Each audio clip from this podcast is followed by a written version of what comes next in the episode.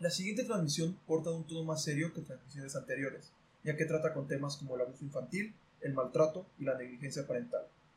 No habrá música en lo que queda de este podcast como en episodios pasados, y se recomienda escucharlo bajo su propia discreción. Esta historia pasó hace algunos años en un pueblo de los Altos de Jalisco. Una doctora amablemente nos contó esta lamentable historia en la que está involucrada una madre y su hija, de dos años.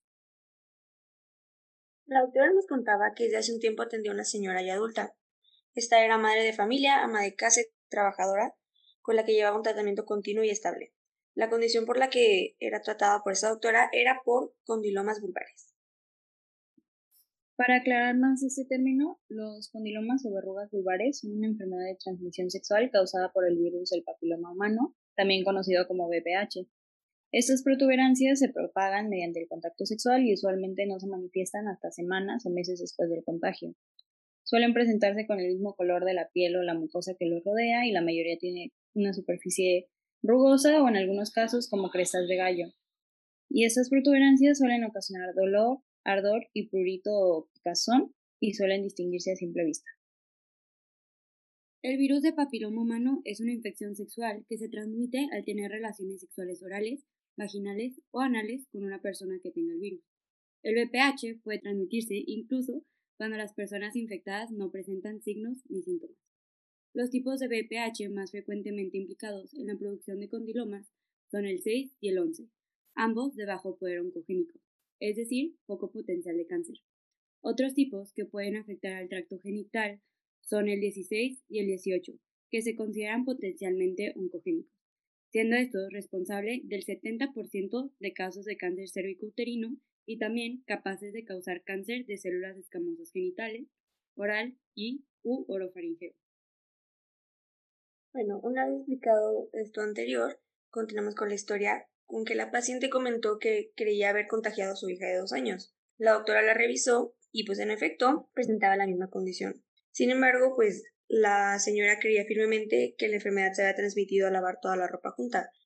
La primera reacción de la doctora fue preguntar cómo, por qué dice eso, señora. Teniendo en cuenta el método de transmisión de la enfermedad, pues su primera reacción fue de sorpresa y duda. A la doctora, al seguir cuestionando a la paciente, la paciente le mencionó que su esposo se quedaba al cuidado de la pequeña cuando ella salía a trabajar, además que su esposo era maestro de primaria que trabajaba por las tardes. La doctora procedió a explicarle a la paciente que probablemente alguien de sus contactos directos, o sea, los cuidadores de la pequeña, la estaba tocando de una forma inadecuada, por no decir sexual. La niña no tenía datos de penetración vaginal Refiriendo a la inspección, parecía que solamente era de contacto, porque había condilomas en toda la zona externa. En este caso que nos platicó la doctora, podemos ver un claro caso de abuso sexual por parte del cuidador de la pequeña, ya que los condilomas hicieron evidente este caso de abuso sexual. La doctora relata que la paciente se tomó las cosas de una manera muy diferente a la que ella se esperaba.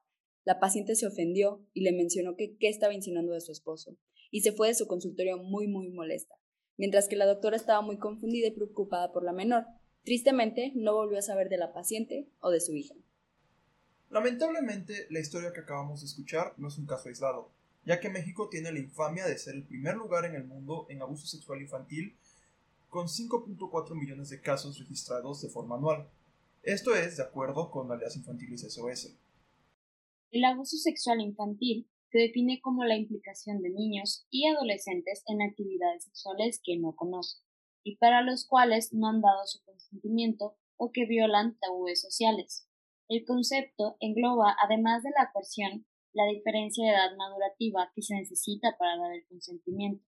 El condiloma acuminado es un elemento de prueba de gran valor a la hora de demostrar el contacto, sexual. Sin embargo, la violación no es la única forma de abuso ya que según una encuesta sobre la percepción del abuso sexual infantil, ya hay más mexicanos que entienden que la violación con penetración no es la única forma de abuso. Dado esto, el 74% de los partícipes reconocieron los tocamientos eróticos a menores como abuso.